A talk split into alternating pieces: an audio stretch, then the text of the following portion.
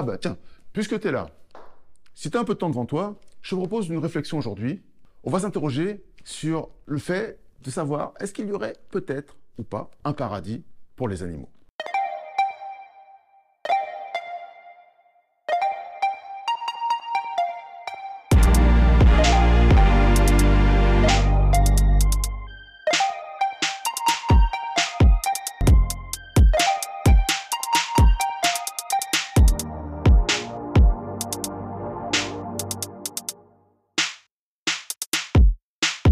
Partir de ce présupposé voudrait dire qu'il y aurait déjà en soi un paradis.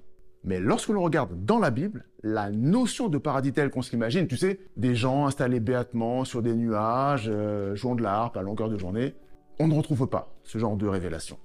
Même s'il existe bien un royaume des cieux, même s'il s'y passe des choses a priori, puisque on y rencontre toutes sortes d'êtres, il y a des anges, des archanges, des séraphins, il y a le trône de Dieu lui-même, Jésus est là, il y a un sanctuaire, et on y trouve différents personnages humains, Moïse, Enoch, Élie, par exemple, qui nous sont cités comme étant des êtres humains qui sont déjà dans les cieux.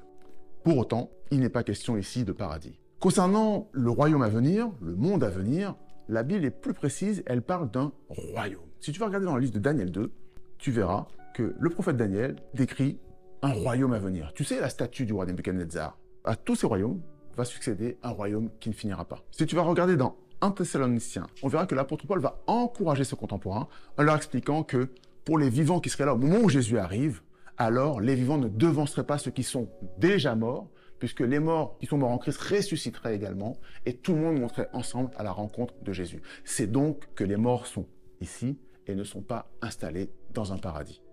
Maintenant, quid de la question des animaux?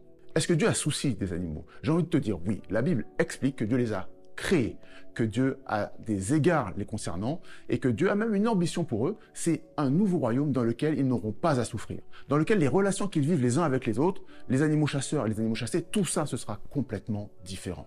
Jésus a même dit à ses contemporains que si un animal était tombé dans un trou, même le sabbat, tu sais, ce jour où on ne fait aucun ouvrage, il faudrait lui porter secours.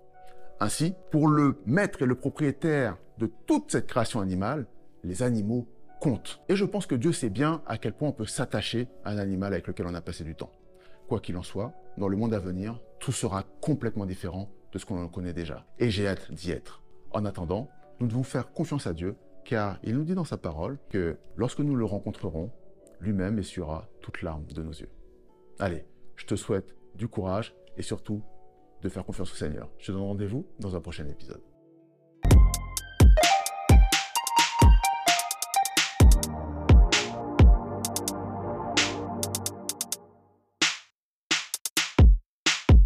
Si toutefois tu as apprécié cette vidéo, si tu penses qu'elle t'a apporté un plus, n'hésite pas à la partager.